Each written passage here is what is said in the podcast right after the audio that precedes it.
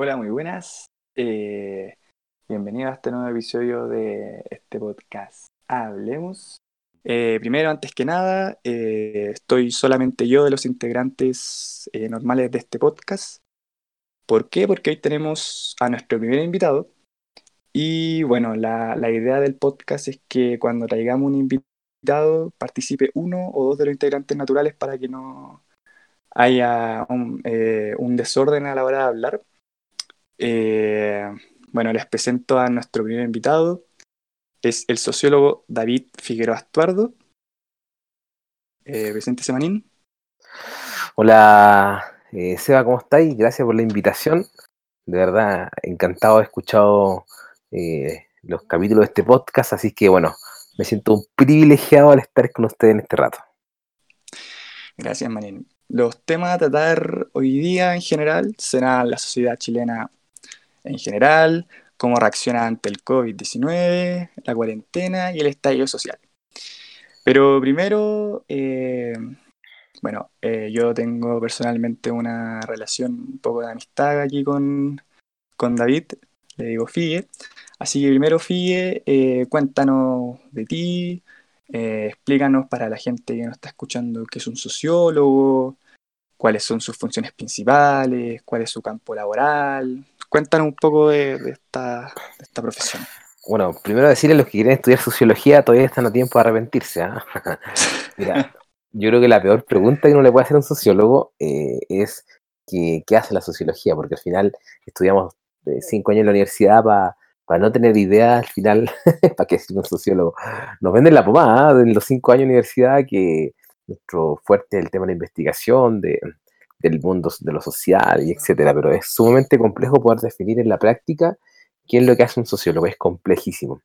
Porque al final, una vez conversando con, amigos de ingenieros, eh, una vez salió un tema, decía, los ingenieros civiles industriales, eh, yo comparo la sociología con los civiles industriales. Los civiles industriales se les dice un mar de conocimiento, pero un centímetro de profundidad. Eh, yo no digo que la sociología sea lo mismo, pero hay algo parecido, en el sentido de que nos toca estudiar de todo.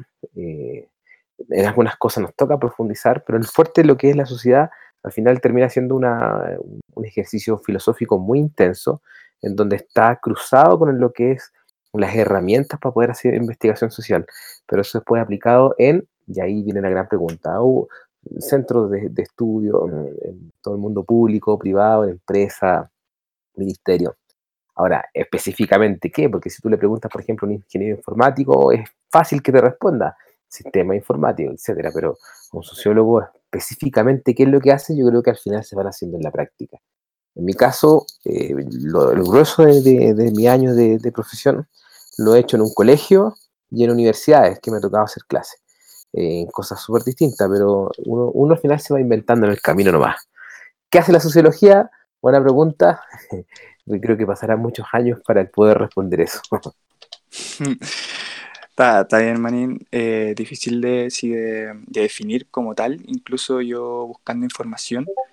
Eh, es un poco complicado. Lo que se ve es que, o lo que dice la, eh, Google. San, Google, San Google. Y todo lo sabe. Es como una, Google es como una mamá. lo que le pregunté, sabe. Lo sabe. Y lo que no lo sabe, lo inventa. Pero no importa, lo sabe. No, mira, hablando de ya como en definición, eh, dice que es una rama de las ciencias sociales, ¿correcto este, este dato? Sí, es correcto. De hecho, dentro de todas las ciencias, las ciencias sociales es de las más jóvenes. más o menos por ahí. Eh, se podría decir que las ciencias sociales tienen. Es una de las ciencias más nuevas, por así decir.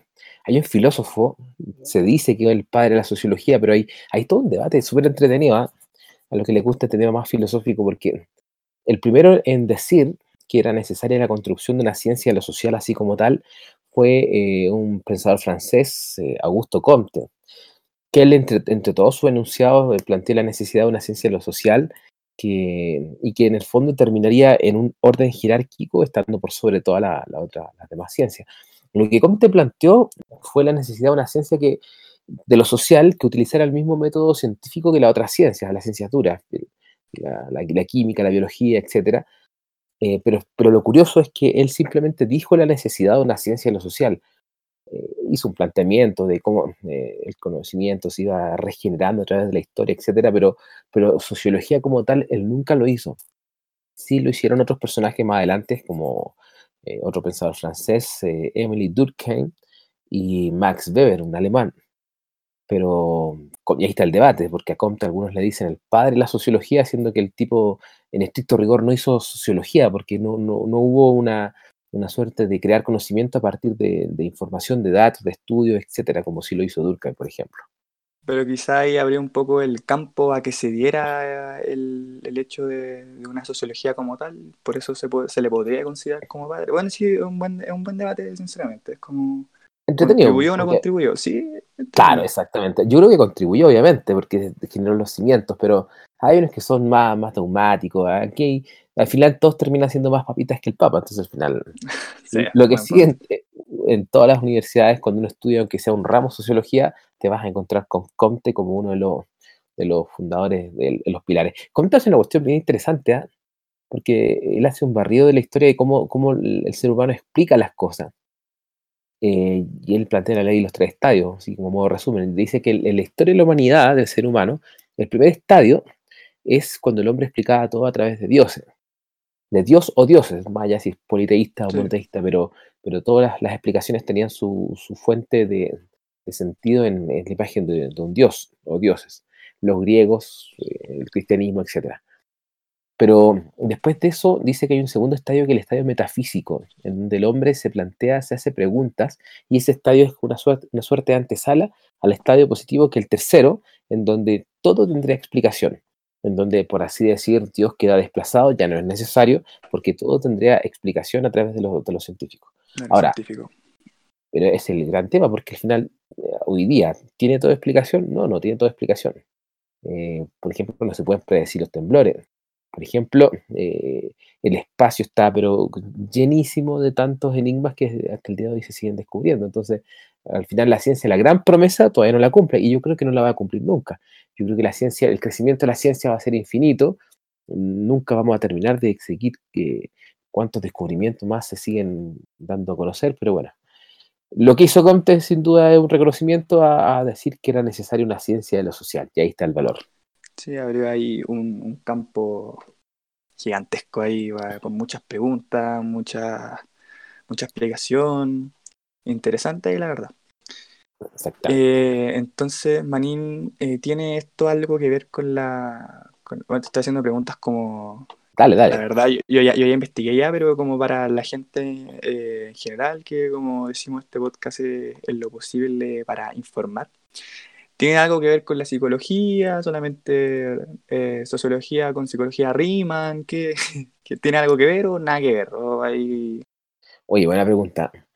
Eh, fíjate que cuando uno le preguntan qué hace un sociólogo, uno, uno tiene, una, tiene respuestas dentro de su cajón, porque definir la sociología como tal es sumamente complejo. Recién lo caricaturizaba un poco, pero hablando en serio, es complejo poder definir lo que hace la sociología como tal, porque también hay tantas corrientes dentro de la sociología. Si tú me preguntas si tiene una comparación con la psicología, uno del cajón saca una respuesta y dice, ah, es una psicología de masa. Pero igual esa, esa respuesta no está bien, porque para eso está la psicología social.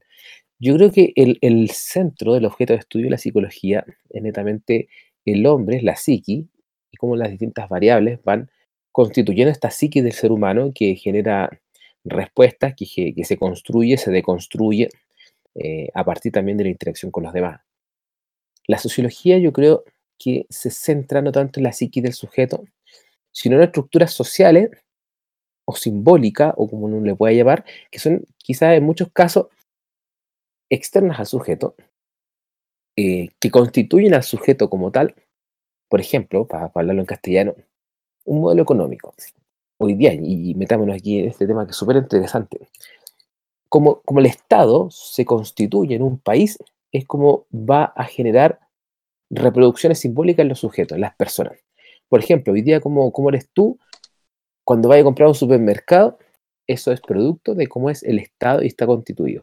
Te pongo un ejemplo súper concreto. Chile hoy día es una economía neoliberal es decir, en donde se exacerba el rol de los privados, en donde el mercado tiene que resolverlo todo y el, el Estado, que es el que Se pone las reglas, Exactamente, se mete lo menos posible. Pero dado que la competencia es tan dura y está tan liberada esta competencia entre marcas, empresas, etcétera, eh, se descuida un poco, yo siento, la esencia del ser humano. Entonces, al final, tú cuando vais al supermercado y estáis en pleno COVID-19 y todo el contexto, y veis 10 cloros, y de los 10 cloros te lleváis 9 y dejáis uno y no te interesa los demás, o peor, si quedan 10, te lleváis los 10, y ahí, ¿cierto? Vimos un montón de fotos mm. en, eh, en internet con el, con el tema de cómo la gente acaparaba cosas. Eh, eso es un... Al final se piensa en uno antes que en, que en el, que en el resto. O sea, eso. Eh, si, yo estoy bien bacán, si yo estoy bien bacán, si los demás cooperaron, no llegaron antes. Algo así como. Está diciendo que los chilenos es como una sociedad súper. Eh, egoísta. Egoísta. Totalmente. Eso es producto también, entre muchas razones más, pero fuertemente está marcado por cómo se constituye un país, un Estado, y cómo se viene constituyendo desde la década de los 80, con este modelo económico que parte con los Chicago Boys, ¿cierto? Y que la concertación después con el retorno a la democracia lo perfeccionó, le generó mm, algunos ajustes, le dio un perfil de, de economía social de mercado, lo perfeccionó y que hoy día tenemos esta constitución de país. Entonces, cuando estalla socialmente el país, claro, o sea, nos encontramos porque, porque somos una sociedad tremendamente egoísta, eh, entre tantas razones más, que nos preocupa más el bolsillo y la individualidad. Entonces, volviendo a la pregunta inicial, la diferencia con la psicología, ahí está una diferencia clara que tiene, relación con cómo estructuras que son muchas veces externas y coercitivas, como decía Durkheim, al sujeto, eh, generan eh, modelos, formas de vida modos de construir familia, modos de construir las relaciones sociales, las relaciones de pareja. Por ejemplo, el, día, el tema de la diversidad sexual hoy día es tremendamente distinto a, sin mucho más allá, cinco años atrás, el, el simbólicamente, la mujer, etc.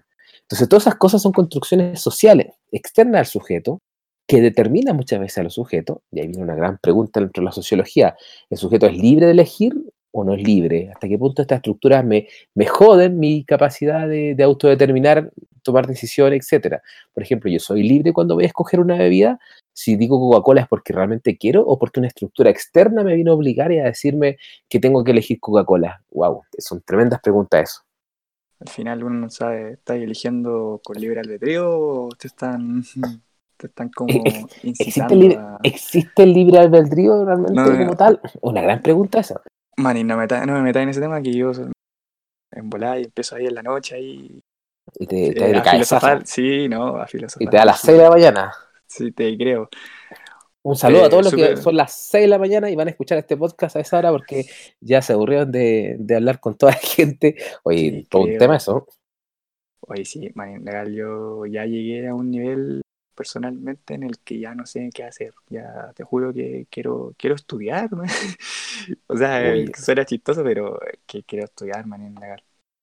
Oye, mira, recién tocaste un tema, un tema súper interesante, lo, de, lo del lo del caso de los supermercados y cosas así. Lo que decía ahí era que también va en un tema social pero ¿crees que también influye en algo la desesperación de los medios, de lo que, de la información que se tiene? De, ¿Influye en algo este tema o simplemente es cultura que quizás, no sé, un ejemplo inventado, no sé, en, en Groenlandia? Eh, se ven los 10 los diez cloros y la persona sabe que necesita uno y se llega a uno por cultura o también le influye la desesperación de ya hay 10, me llevo los 10. Mira, buena pregunta.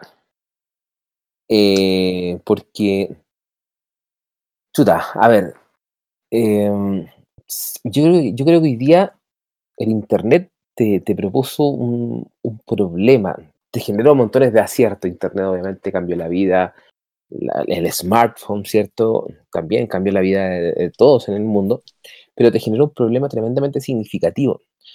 Eh, hoy día, precisamente hoy día yo hablaba en clase, estoy haciendo clase como cada año en una universidad, y tengo estudiantes que están en, la asignatura de su tesis, ellos construyen su tesis.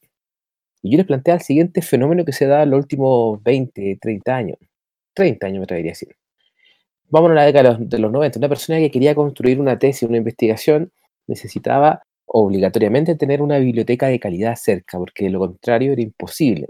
No solamente para libros, manuales, sino también para publicaciones, que es lo que necesita una investigación, leer qué, se sabe, el estado del arte, por así decir. Eso se solucionó, pero de manera brutal con Internet. Hoy día los estudiantes que hacen una tesis pueden hacerlo en, en, Chiloé, si quieren, desde sus casas y ver las mejores publicaciones o, o europeas de Internet. Pero a la vez Internet hay tanto que genera un fenómeno ya no del acceso a la información, del filtro a la información. Y eso es un fenómeno no menor, porque con, cuál, ¿de qué manera podemos filtrar un documento, un artículo, una noticia y darle el carácter de validez eh, sin, sin, asumir todo como verdad de manera desesperada? Y hoy día las redes sociales hoy día han, han, han, han dejado en evidencia un problema concreto que tiene relación con la incapacidad que tenemos de filtrar información y nos compramos todo. Entonces aquí viene el fenómeno de los fake news, que, es un fenómeno heavy porque ha venido, hay, hay gente que está construyendo esto como un deporte olímpico, como también hay intenciones programadas, ojo con eso, hay intenciones programadas en poder generar desinformación sobre temas, ya sea para distraer, para simplemente joder a alguien o una institución, lo que sea, pero hoy día el fenómeno de los fake es tremendamente fuerte. Lo que pasó un poco aquí con, perdona que te interrumpa dale. un poco con lo que eh, estaba viendo que decían varios sociólogos, estaba viendo ahora que estoy investigando que, eh, por decirlo de alguna manera, si no hubiera habido redes sociales, quizás Trump no sería el eh, presidente hoy en día de Estados Unidos. Por el tema de las fake news, por todo este tema de cómo de cómo manejaron las redes sociales, cómo manejaron a, la gente en general. Sí, sí, es súper relevante eso, fíjate, y, ¿no? y de hecho hoy día el ejemplo de la, elección norteamericana es un tremendo ejemplo porque, primero porque las elecciones en Estados Unidos vinieron a derrocar un modelo de predicción de candidatos que era la encuesta todas las encuestas, es una cuestión súper cuática esta porque todas las encuestas, en la noche de las elecciones en Estados Unidos, estaban por ganadora a Hillary Clinton. Y por mucho, no, no por poco, sino por mucho. Exacto. En estados donde siempre los demócratas ganaban, arrasaban, etcétera, terminó ganando Trump. Entonces, ¿qué te dice eso? O sea, ¿qué te dice también, por ejemplo, los fenómenos como el Brexit en, Reino Unido, donde al final ellos dicen adiós a la Unión Europea? Te dice que, que hoy día finalmente las redes sociales han contribuido también a expandir un elemento que políticamente siempre es utilizado, que es el fenómeno del miedo. En Chile siempre se ha utilizado, la derecha política en Chile siempre en sus elecciones ha utilizado el miedo como elemento, como bandera de campaña. Así como la izquierda lo, dice, nosotros somos la defensa de los trabajadores y los más pobres, la derecha siempre dice, nosotros somos la defensa a, a la delincuencia, etc. Entonces, el fenómeno del miedo, basado en todos estos ataques terroristas, ¿cierto? Y entendiendo que hoy día la frontera ya no son tales porque estamos todos unidos en una suerte de aldea, eh, te hizo, eh, voltear una elección presidencial. Entonces, hoy día el fenómeno del miedo es tremendamente eh, potente y se explica también de cómo está estos fake news, etcétera. Por eso te decía, hoy día no entendamos esto como errores, errores involuntarios. ¿no? En, en muchas noticias falsas hay errores voluntarios planificados detrás. Todo bien, bien ahí, todo un tema.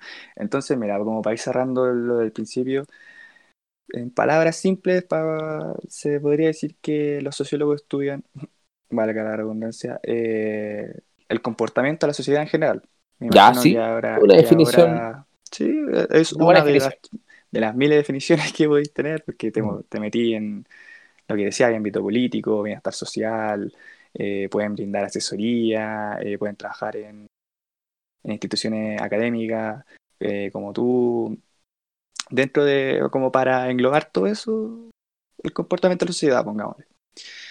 Eh, aquí va con esto, con que me imagino que últimamente en Chile eh, tenéis todo un caso para estudiar desde octubre, octubre del año pasado hasta ahora. Me imagino que tenéis, estáis vuelto loco con, con cosas que, que ver, temas que tratar.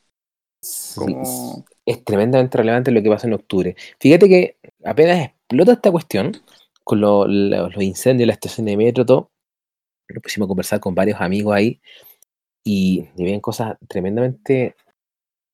preguntas que nos hacíamos en ese tiempo.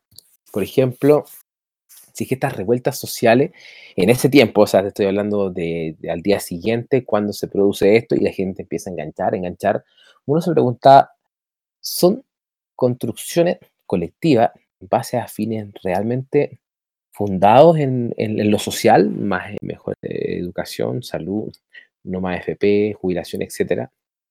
¿O es netamente un reclamo de consumidores enojados porque su capacidad de consumo ha disminuido, porque están tremendamente endeudados o porque ven cada vez más en televisión, en redes sociales, eh, una, sociedad de consumo que crece y que al, cual ellos cada vez están siendo más excluidos. Esa era una gran pregunta que, que, yo personalmente también me planteaba. Esto es un, eh, voy a decirlo así, palabras simples, es un lloriqueo de consumidores, de personas fanáticas del mall o es realmente reivindicaciones sociales. Entonces, todavía el tema de la, del cambio constitucional fue, un producto después, después que se dieron cuenta que eh, la, educación no puede ser mejor porque está eh, dictaminada, ¿cierto?, por un principio jurídico que es una, constitución, eh, etcétera. la salud no puede, o sea, en el fondo el Estado actúa cuando el privado, el privado ya no puede en, eso se basa, en eso se basa el modelo económico neoliberal. Exacto. Todo se, todo se rige por como ellos, como los privados quieran, y si ya no se puede, ya me meto, ¿cachai? Y de hecho fue algo, lo que estaba viendo también por el tema de estallido social, es que en muchas noticias internacionales decían el glorioso modelo neoliberal eh, chileno ha, ha, caído, o sea, como que para afuera yo creo que pensaban que estábamos, uff, la raja.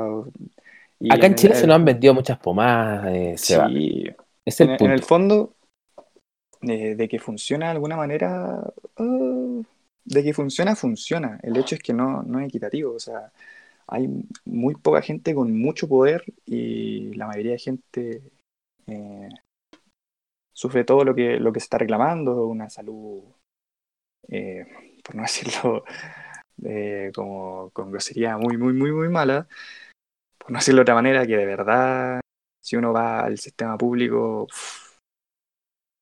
para que te cuento, eh, la, la, educación, todo, todo lo que lo que de afuera se veía que prácticamente Chile estaba en, un crecimiento, pero casi a, casi país primermundista se cayó totalmente con estos reclamos. Y de hecho en toda la bueno, se, difundió mucho en ese tiempo una entrevista que había dado Piñera en el extranjero, en donde decía que, Chile, o sea, que Chile, dentro del contexto de América Latina, en donde muchos países hace rato vienen con problemas serios de tipo social, eh, Chile se caracterizaba por no estar sufriendo estas situaciones y ¡pum! le llega de golpe todo esto al gobierno, este taller social, y dejó en evidencia que, que no, que simplemente el modelo era capaz, fue capaz, el modelo económico que terminó siendo no solamente económico, sino también un modelo social. Cuando hablamos del modelo, para que la gente entienda, no se refiere solamente al modelo económico como, tal, sino también a lo que esto genera desde al construirse desde el Estado. O sea, el modelo económico chileno crea formas de relaciones sociales. Ojo con eso. Entonces, eh, cuando se habla del modelo, se habla, de eso. El modelo en Chile fue muy bien impregnado en el ADN, en nuestras relaciones sociales, fue tan legitimado que nos demoramos muchísimo en poder eh, despertar y darnos cuenta que, chuta, la promesa de la FP no fue tal. La promesa de las universidades tuvo sus límites, prometió cobertura y lo cumplió, pero resulta que tienen endeudado cuántos chilenos y profesionales jóvenes y no tan jóvenes, eh, la salud, para qué decir, etcétera. Entonces, al final, un, modelo y hay un, hay un columnista, que si a alguien le interesa buscarlo, se llama Carlos Peña, eh, que es muy interesante, que al final él, plantea lo siguiente. Esto no es una crisis del modelo, sino de la promesa del modelo. Pero el modelo sigue estando tan estable como antes. Yo no sé, hoy día con la posibilidad de un cambio constitucional, yo no sé si termina siendo la crisis de la promesa del modelo. Y me parece que hoy día termina siendo interesante poder debatirlo, pero lo que queda en evidencia es que finalmente el modelo como tal, eh, la promesa, volviendo a lo de Peña, nada fue tan bonito como, no, nunca fue tan bonito como se pintaba. Exactamente, fue la mansa pomada. Fue la mansa pomada. Oye, aquí mira, yendo con un poco ya al estallido social, eh, como decíamos al principio, tú te dedicas a, en simples palabras, obviamente más, a evaluar el comportamiento de la sociedad ante estos cambios.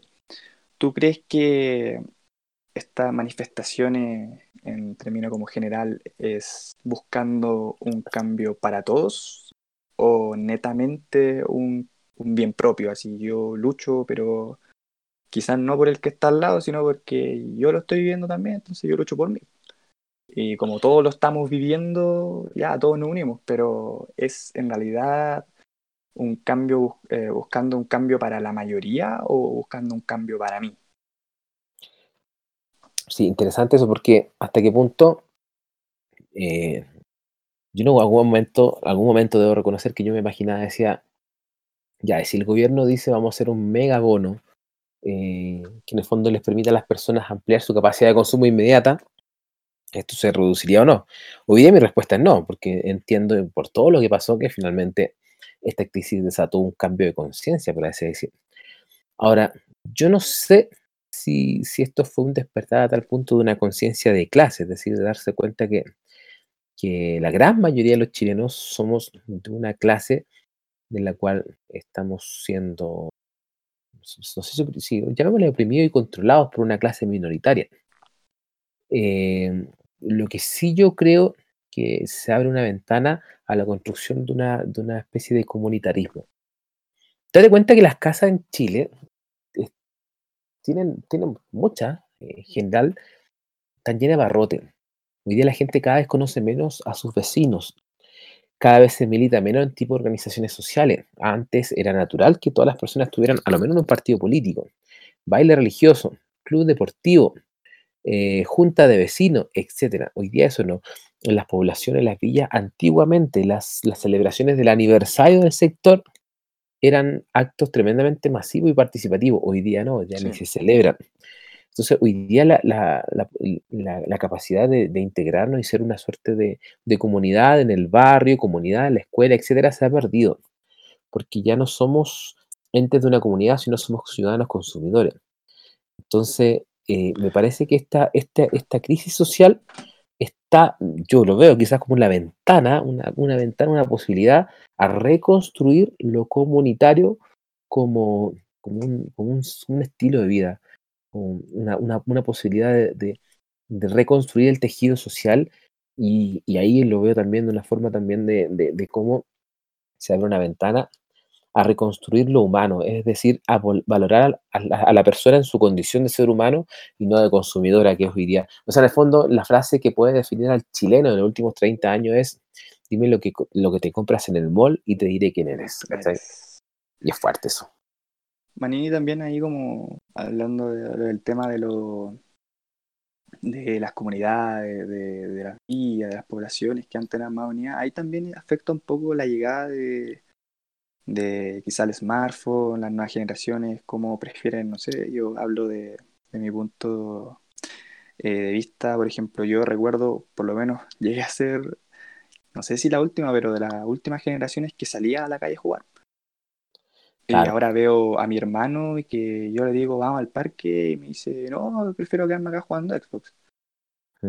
Influye un poco ahí eso con el tema también, de, aparte de lo que estás diciendo claramente, influye un poco ahí el tema de, de, de, la tecnología en el hecho de también ir distanciándonos un poco de, de donde somos en realidad, porque recuerdo, no sé, sigo personalmente, eh, en donde vivo, vivimos hace muchos años y conocemos a los vecinos y, y sí, hay, y antes, no sé, era, era normal ir a la casa al lado, cómo está, a conversar, y ya esto se ha perdido con mayor razón en las nuevas generaciones.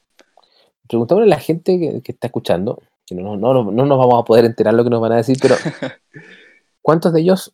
Eh, primero preguntarle, ¿en cuántas instituciones ellos pertenecen? Baile religioso, club deportivo, yeah. Etcétera. Tú, por ejemplo, Seba, ¿a cuántas instituciones perteneces? ¿Integras alguna? Eh, sí, Deja de lado el colegio. ¿Cómo, cómo, cómo? Deja de lado el colegio, porque el colegio era evidente, estamos todos. En, no, no sé. Eh, pastoral. Pero eso del colegio. También sigue siendo. Eh, yo pertenezco a un baile religioso. Ya. Eh, Roja baila en Conchiviejo. y, y, y hasta hace poco, no sé si cuenta, eh, pertenecía a los bomberos ¿Ya? de allí, la tercera compañía de Calama. y paramos a contar. Ya.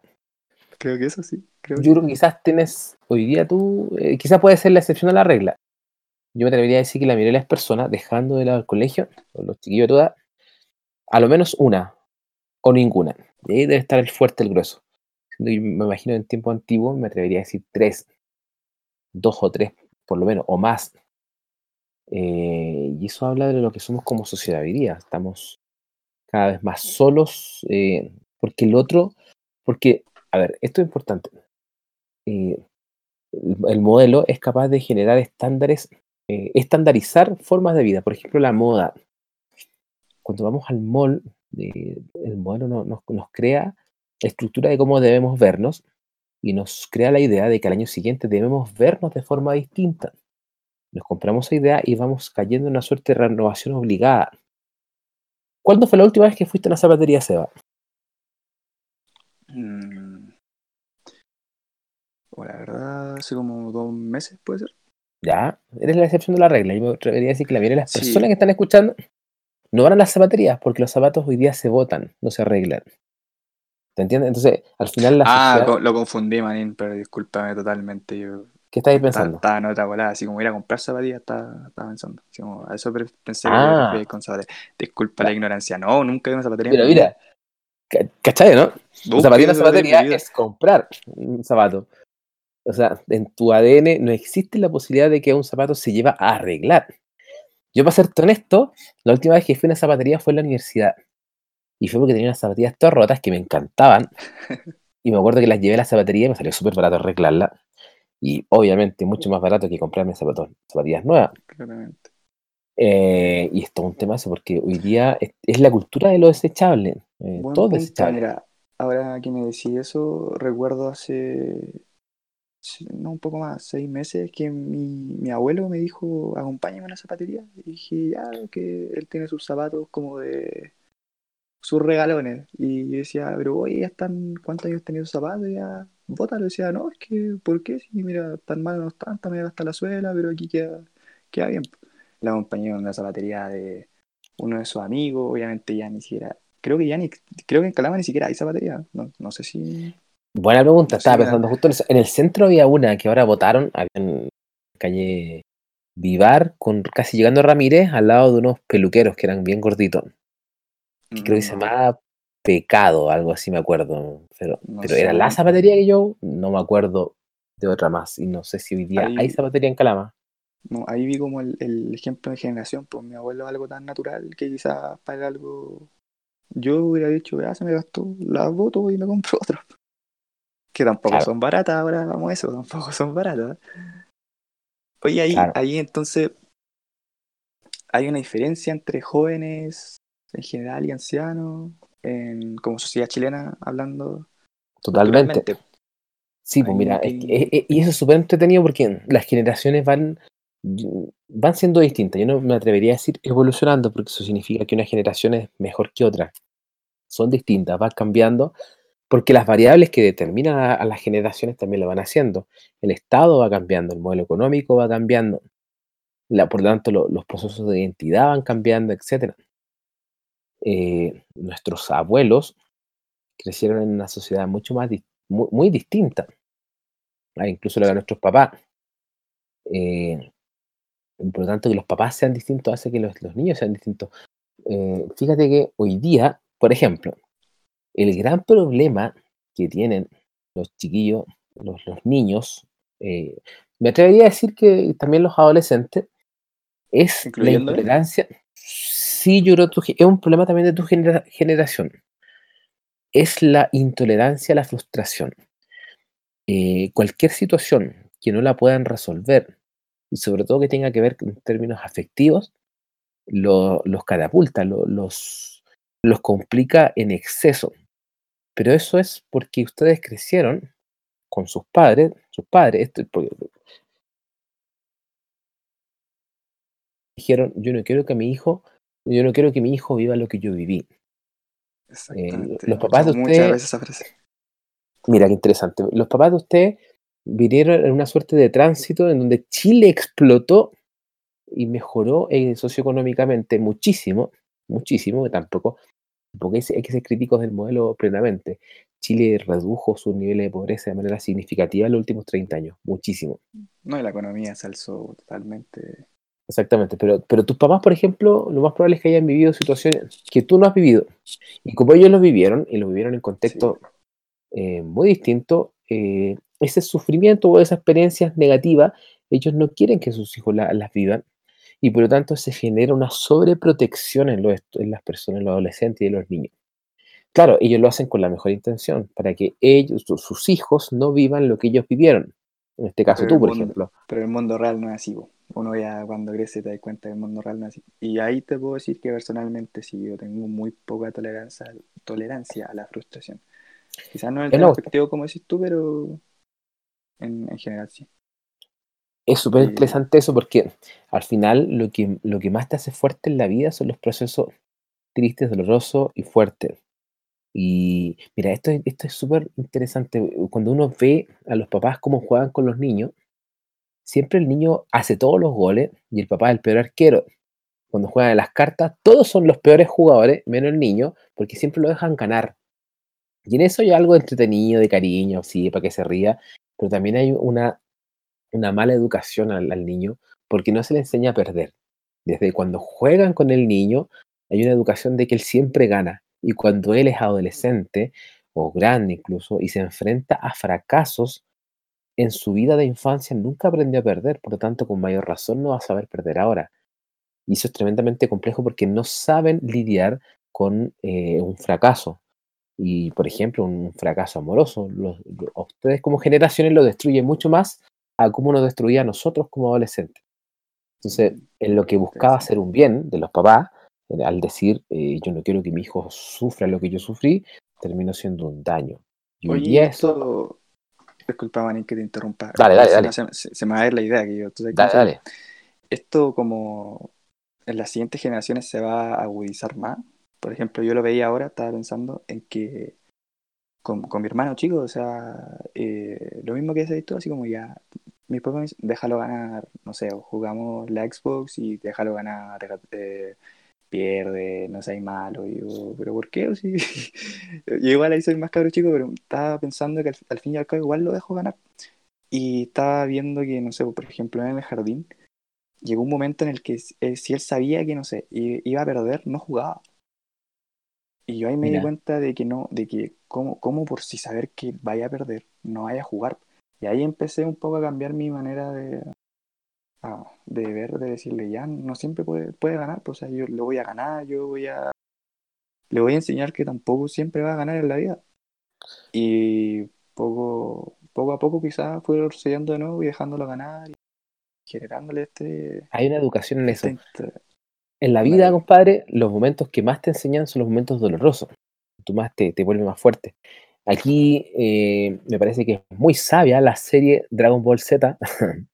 sí. Porque los Saiyajin, cuando estaban a punto de morir y no morían, ¿qué pasaba? ¿Te acuerdas, no? Sí, ¿cómo? Cuando estaban a punto de morir. Cuando un Super Saiyajin, por ejemplo, estaba a punto de morir y no moría, y después venía alguien y le daba la semilla del ermitaño, y con eso se recuperaba. ¿Qué pasaba con ese Saiyajin? Se volvía más fuerte. Se nada más fuerte que la mugre. No, no, pero se volvía más fuerte. Acuérdate de esa característica. Cuando un, super, un Saiyajin eh, estaba a punto de morir y no moría, se volvía más, fuerte. Se hacía más fuerte. Era, una de las características de los Saiyajines. Mira, eh, eh, es súper super la serie de Dragon Ball Z, veanla. Yo estoy ahora viendo recién Dragon Ball Super, porque ustedes me, me aconsejaron en la interna Estoy recién viéndola. Parece que sí. Eh, y, pasa lo mismo en la vida. Eh, los momentos fuertes y dolorosos son los que realmente te enseñan a crecer. Los que más te enseñan a crecer. La mítica frase, lo que no te mata te hace más fuerte. Exactamente, tiene mucho de sabio esa frase. Pero somos una sociedad tan exitista que enseñamos a las personas que, que la vida es para ser exitoso, para triunfar y no olvidamos que la escuela, la mejor escuela es la escuela del fracaso, porque te hace reinventarte. Hay, hay un, en YouTube, vean si es que a alguien le interesa, eh, hay un discurso de Steve Jobs, que es el creador de, de Apple, uno de los fundadores junto con otros, otras personas más, que murió hace varios años ya, hace como casi 10 años de haber muerto Steve Jobs. De, 2011, que, sí, por ahí 2011. De cáncer, ¿tanto? Cáncer al páncreas, exactamente. Hay un video, búsquenlo, que se, es un discurso que él tira en la Universidad de Stanford, en Estados Unidos, en una, grabación. Y él cuenta otra historia. Y una de esas historias es que él estando en Apple tuvo problemas de relaciones con los demás mandamases y de la empresa que él crea y funda y era dueño, lo echaron.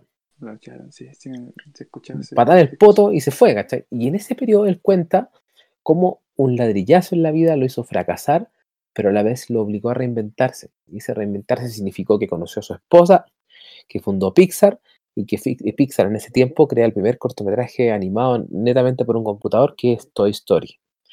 Y después, eh, y crea una empresa llamada Next. Y después Next que una empresa de innovación tecnológica, eh, la compra Apple y, él por lo tanto retorna a Apple y ahí se vuelve el nuevo, la nueva, por así decir, la nueva, nuevo tiempo de, Apple y ahí para adelante crean el iPhone, el iPad, etc. Entonces, al final, como un ladrillazo en la vida termina siendo una tremenda ventana de oportunidad. Eso no se ve en el rato, se ve después en el futuro cuando los puntos se conectan para el paso.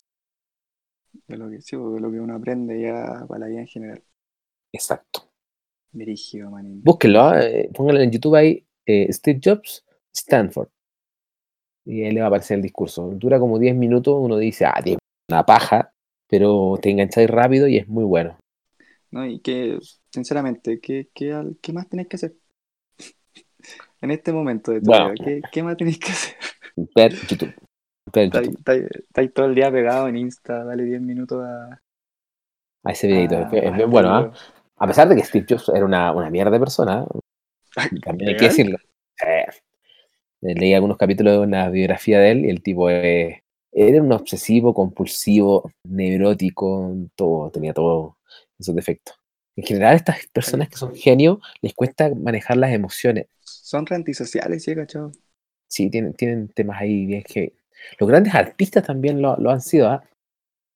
Mira, en el verano me dio por empezar a ver biografías de músicos y claro, por ejemplo, Paganini, uno de los más grandes violinistas en la historia y compositores también de, violín.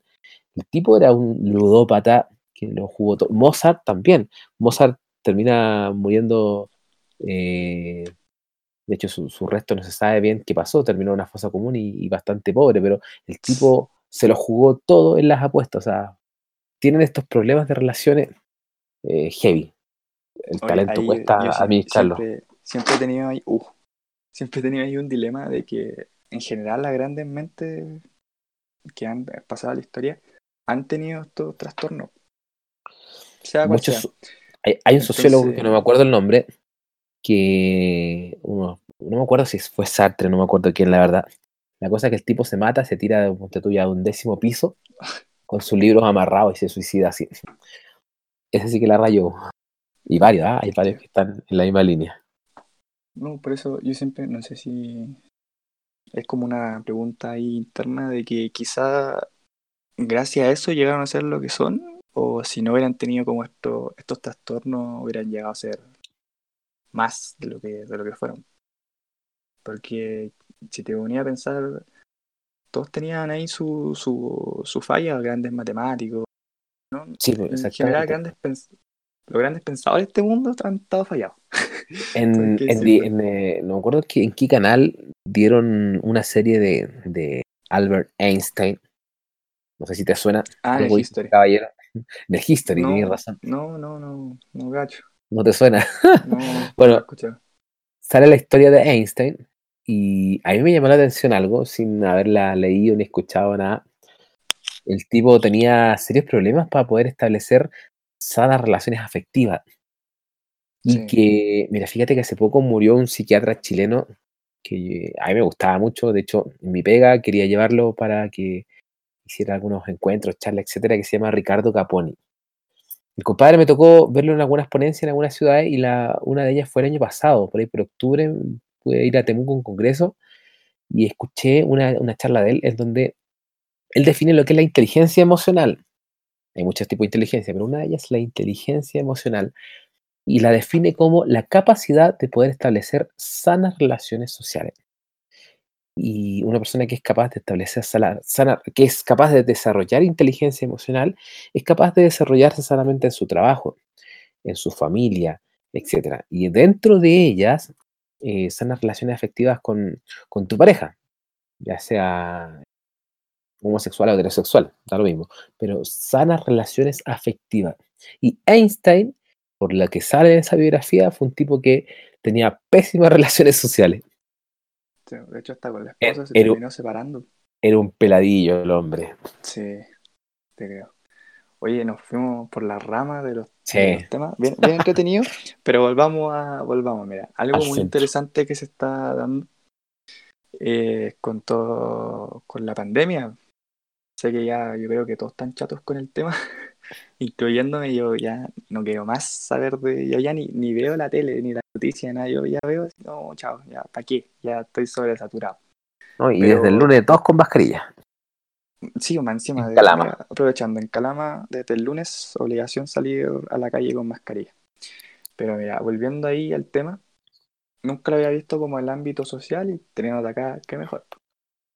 Entonces, ¿Tú, crees que los jóvenes en general están tomando la cuarentena como una oportunidad de, no sé, buscar alternativas, probar cosas nuevas, entretenerse? ¿O solamente esto está fomentando la flojera?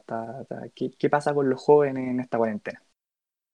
Yo creo que esta cuarentena nos va a hacer subir de peso, nos va a aumentar nuestros niveles de ansiedad y quizás si es que nuestra inteligencia emocional es baja, nos va a costar ese, sobre todo, no solamente los jóvenes, ¿ah? los índices de, separación, divorcio están subiendo heavy en, todos lados. No sé, en Chile, ¿ah? no, no, no he sabido de cifras, pero en China, por ejemplo, se fue, fue una explosión cuática el tema de los divorcios con, con el tema de, las cuarentenas. Entonces, eh, dale. Vale, sí, sí, no, dale nomás, que era para la siguiente nota, dale más.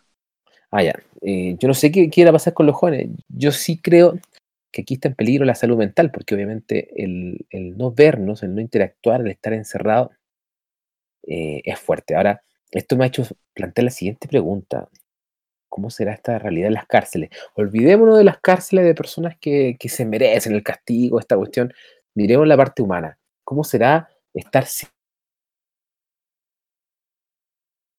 precaria, con niveles de deshumanidad eh, heavy, y por tanto tiempo, eh, chuta, vivir una experiencia de cárcel, lejos de ser un, acto rehabilitante para una persona, termina siendo un, eh, una forma de denigrar al ser humano heavy. Ahora, con lo que me preguntáis de los jóvenes, ¿qué va a pasar en esta cuarentena?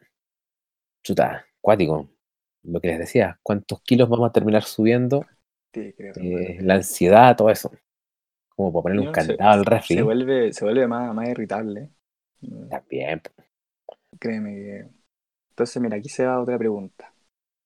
¿Tú sientes que estar todo el día con la familia o con quien compartas día a día en esta cuarentena está generando mayor unidad o por el contrario está generando más diferencia y distanciamiento? Lo que iba diciendo.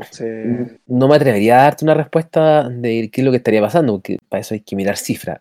Eh, pero sí yo, yo creo que esto, eh, mira, tengo una, una, una, amiga, una gran amiga en la universidad, que están encerrados en Santiago, en el departamento de ellos, y el más feliz es su hijo chico, que tiene tres años, tres o cuatro años, tres años parece.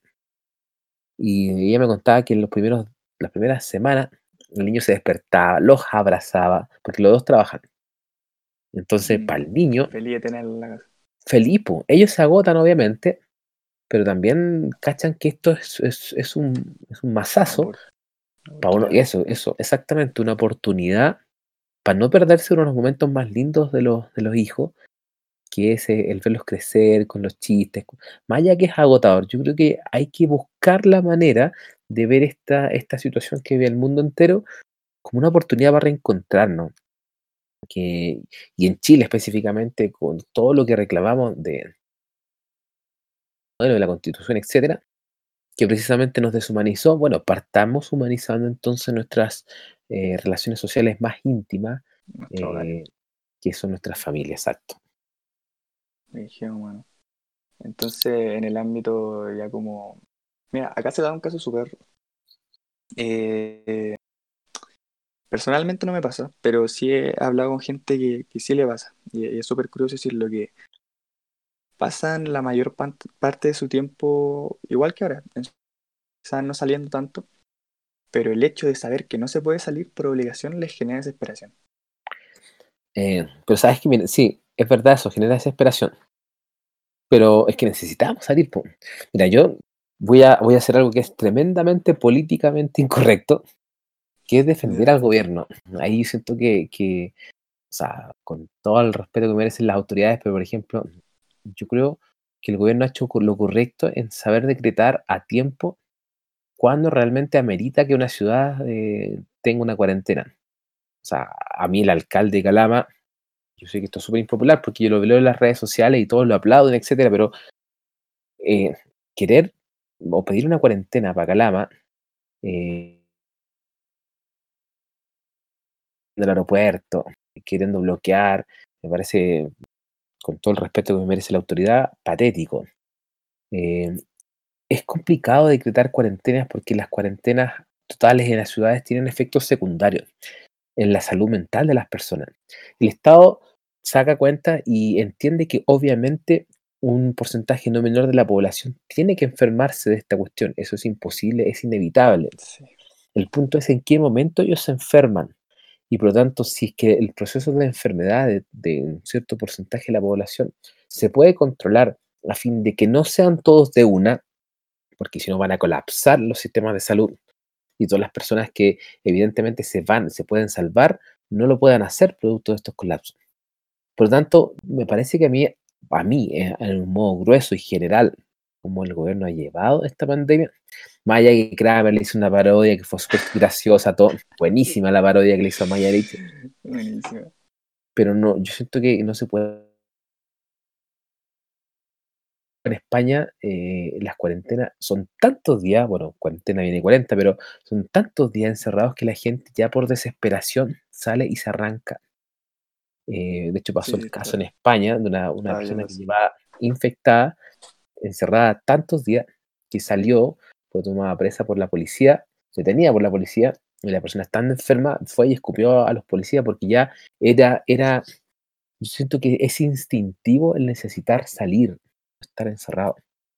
Eh, es como comer, llega un momento que ya si no comes, eh, es lo instinto, lo, lo netamente, lo más neurálgico de lo humano te, te, domina y te saca. Entonces, es cuático, no es llegar y decretar cuarentenas completas hay políticos que han sido súper responsables y entre ellos el alcalde de Calama en los primeros días hacer, pegarse el show y, pedir esta, cuarentena que, fuera decretada. Me parece que es irresponsable. Cuando sea el momento hay que pedirlo, claro que corresponde, pero me parece que con el número de casos que tiene Calama, no sé, los efectos secundarios de una cuarentena total eh, pueden ser mucho más caóticos y quizás enfermando más a la gente de lo que es eh, lo que él estaba planteando. Sí, aquí igual me voy a ir un poco a quizás en contra de la opinión popular, pero personalmente creo que Calama en general no puede parar. No completamente. Suene bien, suene mal, es la realidad. Mm. Si para Codelco, para la economía de Chile. Que se, que se ha bajado la, la, en la producción, la importación, la exportación, todo. Sí, pero lamentablemente, volviendo a lo del, lo del modelo eh, económico, no, no, se puede parar. Nosotros dependemos de en un 56%, si no me equivoco, de, de China y Estados Unidos. O sea, si mm. ellos no compran, Chile se va a la mugre. Nos vamos a la B, pues, nos vamos a la B. Completamente, ya, ya de hecho ya no estamos yendo a la B con, con lo que China paró cuántos meses de, de hecho, no sé si, si ya volvió a importar eh, cobre, pero de que cuando totalmente eh, la economía de Chile se ve afectada. Entonces yo creo que igual, igual parar Calama se ve complicado, sinceramente. Sí, no, totalmente. Es complejo. Es complejo. Ahora, eh, sí, es complejo. Hay que ser más responsable. Igual que la sobreexposición que ha tenido algunas figuras públicas. Eh, la necesidad de muchos alcaldes, esto, esta búsqueda constante de ojalá estar lo más presente. Si al final tú te das cuenta, eh, Seba, que las elecciones, más allá que falta todavía, terminan definiéndose en un matinal y no en una franja, eh, no en. termina siendo en un matinal. Y el tipo más simpático, el que va a ser votado. Esto es paradójico porque el estallido social eh, eh, podemos definirlo como, como una rebeldía contra el modelo. Pero curiosamente, hoy día el, que- el personaje político que tiene más posibilidades de ser presidente de Chile si la elección fuera eh, a la vuelta de la esquina es, es no, Joaquín Lavín. Joaquín Lavín. Joaquín Lavín, un mítico militante de la UDI, la UDI, uno de los más férreos defensores del modelo y, en oposición a un cambio constitucional. Entonces, ¿quién me explica eso? Entonces ahí, eh, y, est- y esto no pasa por más o menos educación cívica, no, pasa por conciencia, quizá me atrevería a decir un poquito de conciencia de clase, pero también, y esto es una cuestión que yo siempre he planteado, eh, Seba, que esta crisis es también una crisis intelectual de todos los chilenos, eh, una crisis intelectual. Y, y me parece que eh, un un- un- una crisis social que era contra un modelo, y por lo tanto a favor de un cambio constitucional, y que el próximo presidente, lo más probable que sea el que estaba, eh, el que representa los ideales contrarios a, a ese, a ese movimiento social, es tremendamente paradójico y, de- y al tiro te llega la teja. Bueno, ¿qué está pasando en este país? Estamos haciendo algo y estamos diciendo lo contrario. Exacto. Brígido y cómo se ve el tema de las elecciones. Oiga, todo esto, ¿cuándo son las elecciones? Yo estoy Bueno, han sido todas aplazadas. Esto de la. Quedaron todas para allá, para el, para el otro año, el tema de la. De, de los plebiscitos y todas las cosas. la- Las municipales plebiscito, también. para el plebiscito voy a poder, voy a poder participar. Voy a tener la mayoría. Algo bueno ¿Cuándo que, que haya salido. ¿Cuándo está el cumpleaños? El 18 de julio, manín. 18, Ah, sí, listo. 18 de julio. No, estoy ready para la... Te sacáis la casa, ¿no? Si, si venís con algo, sí. Ah, Todo hay que decirlo, todo hay que decirlo. cuando sea no, exalumno, cuando sea exalumno. Ojalá, ojalá tengamos cuarto medio, ¿qué te puedo decir? Oye, ahí, ahí hablando de eso, ¿qué, qué opinas de, de esta generación que se vio tan afectada? O por lo menos yo creo que somos los más afectados. Ustedes son la generación malacuea. Yo creo que la generación del año pasado y ustedes la del año pasado, estallido social, todo. Al final, igual, varios tuvieron licenciatura y todo el tema, pero el proceso no, no- fue complejo, la PSU, todo eso. Y ahora, cuando este año prometía, ah, sí, vamos con todo, es coronavirus. Y termina el coronavirus y vuelve el estallido social. Entonces, puta que han tenido mala cueva usted, man. Hermano, tuve una semana de clase. Tuve jueves, Cacha. viernes, sábado, domingo, lunes. No, Desde- conté el octubre. sábado el domingo. Desde octubre tuve, yo creo que sí, siete días de clase, una semana, pongamos, una semana te acuerdas que en octubre se suspenden las clases y después hubo unos días que se trató de volver y no resultó. No, para nada. Se pasó nada de materia, o sea, era, era ir a ver qué tan la embarrada quedaba. Entonces, literalmente, desde octubre he tenido como una semana de clase, puede ser. Y tampoco, es que digamos que me pasaron mucha materia. Sí, Claro, o estamos sea, con cosas, la- las primeras semanas, la primera semana por lo menos, un poco de ir ajustando, un poco de ver el tema del horario, el tema de qué vamos pasando. Súmale que nosotros, no sé, por ejemplo, algunas de nuestras clases era eh, pasar un poco, un poco el contenido del año pasado porque era necesario para este año. Claro. Nos cambiaron, nos cambiaron la PSU por ahora por prueba de transición, no, hermano, estamos mal. Ustedes son la generación mala cueva.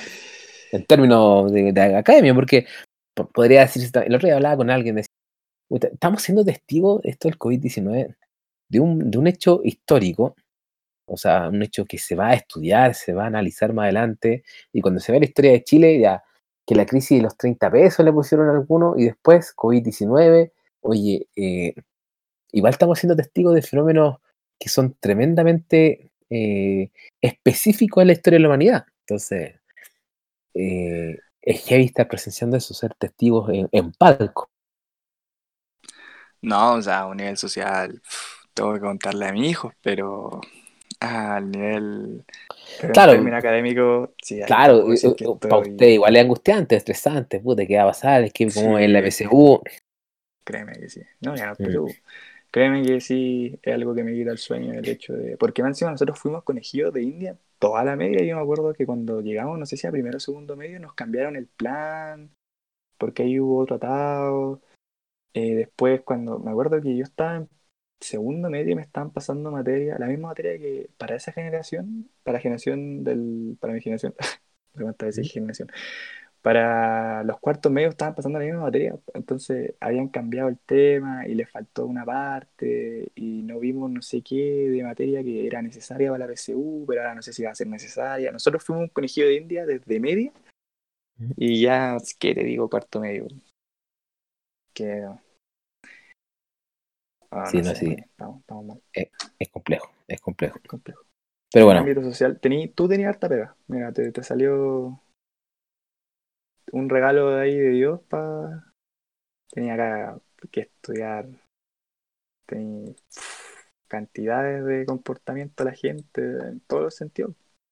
exactamente, ¿no? Y así interesante, relevante. Ya, ya están saliendo, bueno, han salido algunos libros ya del tema del estallido social, están saliendo algunas cosas, pero bueno, fenómenos sociales ¿tú, tú tenías planeado hacer algún estudio ahí de esto?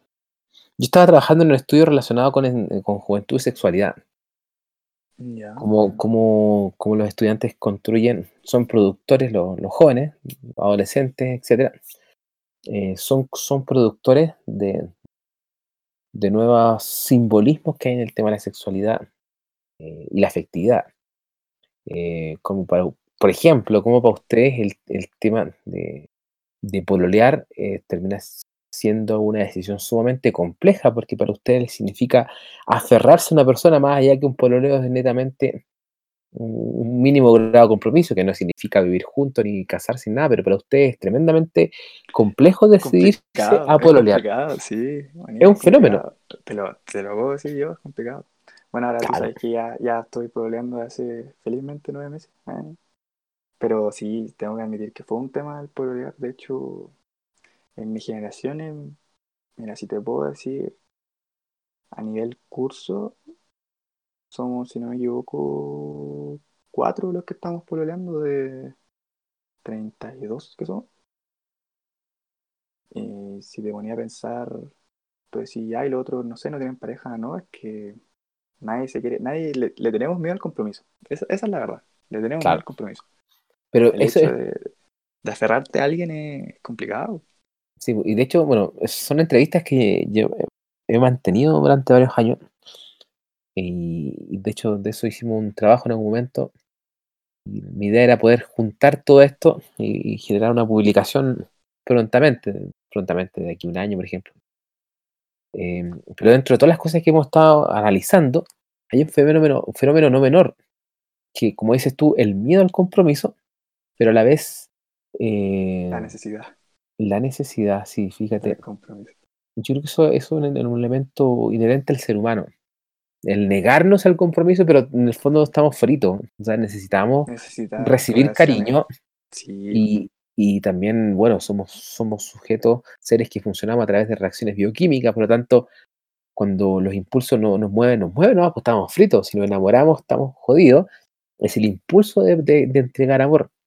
Entonces, aunque ustedes se nieguen a hacerlo, eh, dentro de sí eh, es lo que necesitan y, y buscan. Por eso que el tema del pelarse es un fenómeno súper interesante, porque en el fondo es la negación al compromiso. Es, es pero la necesidad de, de pero después de pelarse siempre termina habiendo un conflicto interno en todos ustedes, los adolescentes, los, los jóvenes, eh, que, lo, que una voz interna que les dice, no, esto no es suficiente, no basta con pelarnos, necesitamos ir más allá, profundizar, nos mueve la- la- las hormonas de, que se, se generan en, en torno a- al amor de pareja. la- tener la dopamina a mil en ese momento. Exacto, estáis frito, o sea, si la cuestión te agarra, eh, necesitamos relacionarnos profundamente, necesitamos. Y quizás los problemas de la sociedad hoy día chilena es que nos cuesta establecer sanas relaciones eh, sociales. Podríamos decir en palabra Caponi eh, que nuestra inteligencia emocional anda por el suelo. ¿Tú crees que ahí se va un tema? Bueno, y hay otro tema también que tenéis que estudiar. Ahí, harto. Como el tema de las relaciones superficiales.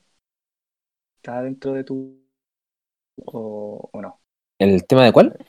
De ver como las relaciones de una manera superficial, ¿cachai? En el fondo, casi como tratando como objeto a, a personas. Uy, sí. Así como, Una vez vi una frase en Facebook súper potente. Las, los objetos se crearon para utilizarse y las personas para amarse. El mundo está mal porque usamos a las personas y amamos los objetos. uh, Conté buenísima. buenísima. Sí, buenísima. Yo no sé quién, de qué autor será, pero, pero es muy buena porque es cierto. la- es- hemos cosificado las relaciones sociales. Eh, y así como la mujer hoy día eh, reclama, eh, y con justa razón, un- una nueva reconfiguración social de lo que ella es y ha merecido y que ha sido invisibilizada por, por esta masculinidad como enfermedad crónica, eh, me parece que en general en las relaciones sociales hemos aprendido, y eso también es herencia del modelo, a cosificar a las personas, las utilizamos, las vemos como objeto, extraemos de ella sensaciones, eh, pero, pero después de eso, ¿qué? Y se le Me imagino que ahí también tenía un harto, harto estudio de, de este tema de esta sociedad machista, al fin y al cabo, hasta hace poco era algo natural el hecho de ser como machista. Pero era algo que prácticamente se te imponía, o así, estaba por ejemplo conversando con mi abuelo y cosas así, que prácticamente se te imponía el hecho de ser un, un machista, ¿cachai? Claro, Y era, era parte de... eh, debe ser muy rígido a nivel eh, de la sociología, el hecho de cómo ha cambiado, no sé, la sociedad en torno a la mujer de aquí hace 20 años atrás, no más, yo creo, 50 años atrás, Y, es- y esa menos, me parte, equivoco. Eh, es que yo siento que somos una sociedad machista, somos una sociedad pat- patriar- patriarcal, esa es la, la verdadera definición. Sí, donde el hombre ha tenido una, una dominación legitimada a través de la historia, logrado cientos de años de poder zafarse y recién lo está logrando. Eh, y la mujer construirse por lo...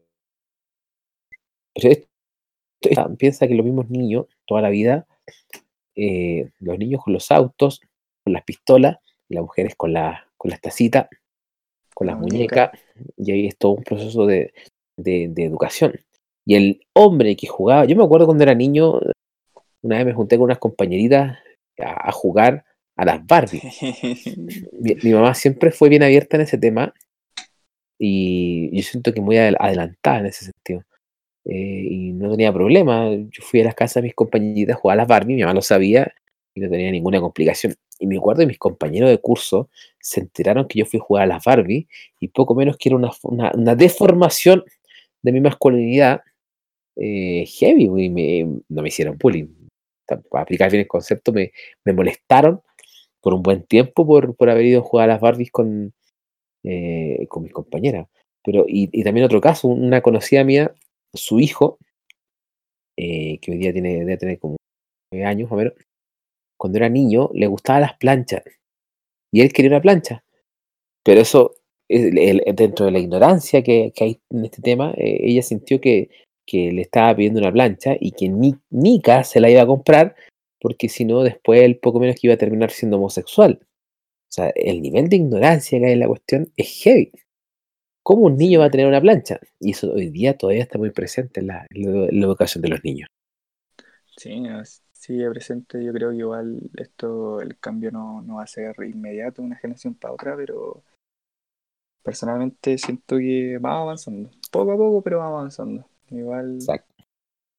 es que sigue un poco la, la desinformación. eh, no, eh, es que es, es to- es todo un tema de ya cultura, de, de crianza, de uh, es todo un tema, maní. Pero Exacto. Me, gusta que vayamos avanzando en como generación. en el fondo, si en el fondo el sentido, el, avanzar, yo creo que mientras tenga como centro el ser humano, bienvenido a todos los cambios. Sí, sí, claramente. Claramente. Ahí. Oye, ahí me voy en un tema. El... ¿Tú crees que.? Ah, me, me lo respondiste hace, hace. al principio. De que si hubiéramos hemos evolucionado, pero. Eso sería comparar una generación como mejor que la otra. Claro. No creo que haya, no creo que haya comparación. Ahora, ahora mira, paradójicamente te puedo decir que sí puede haber una evolución. Sí la puede haber porque quizá eh, el rol de la mujer es más protagonista. Hay un mayor respeto y valoración por el, por el amplio mundo de la diversidad sexual. Eh, por ejemplo, para ustedes como generación, eh, si tienes un amigo homosexual, eso para ti ya no es, no es tabú ni es razón para molestarlo ni excluirlo. La sociedad en su conjunto sí tiene montones de mecanismos de exclusión que hay que ir derrocando, diluyendo, etcétera. Pero ustedes como generación tienen esa característica y una, y una, característica que, yo la rescato mucho. Es la, capacidad que ustedes tienen de valorar eh, las diversas expresiones afectivas que tienen las personas. El mundo de la diversidad sexual. Para ustedes no es tema, para sus papás sí. Para mi generación es un, poco. Eh, para generaciones de abuelos de nosotros, terrible. Es un tabú total. Claro, aunque suene paradójico, pero sí podemos hablar de evolución en la medida que ustedes como, como generación tienen una valoración distinta de personas que tienen una identidad sexual distinta. Mm, interesante ahí el, tema. Sí, no, yo igual estaba, de hecho hace poco lo estaba conversando de que eh, yo conversaba con mi papá el tema de la homosexualidad y me decían que igual ellos creían que ya estaban un poco más abiertamente, pero aún así les costaba, ¿cachai? Claro, les cuesta. Y decía, sí, me, imagino que sí, pero por ejemplo, yo les ponía el ejemplo, no sé, para mi, mis, mi abuelo, no sé, escuchar, no sé, y sí, sí, luego los Guns N' Roses era algo prácticamente satánico. ¿Satánico? Exacto, claro. Él escuchaba, no sé, los Panchos eh, rancheritas de tequero para toda la vida, entonces lo que quizás para él era para mí, mis papás no tanto, o no, y lo que ellos, los que yo no considero algo eh, tabú, quizás para ellos todavía sí, pues entonces ahí yo, ahí yo veía un poco esta evolución que te decía de, de ir como cambiando el pensamiento, yo decía, quizás cuando yo tenga hijos, para quizás, no sé, para ellos va a ser súper natural X cosa que para mí igual va a ser así como... Claro, eso es interesante que, ¿Qué cambios vienen? sí, generación tras generación van a ir... Que, nos van a complicar. Sí, que quizás para mí va a ser complicado hablar, no, te, no podría ponerte un ejemplo ahora, pero quizás para mí va a ser no, no, no, y vaya así, ah, natural, pues, caché.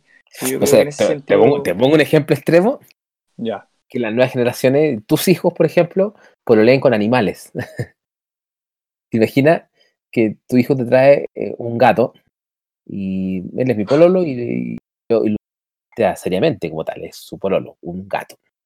Heavy. Estoy pensando cosas locas. No, no, lo, hubiera pensado, pero. Eso podría ser, ¿cachai?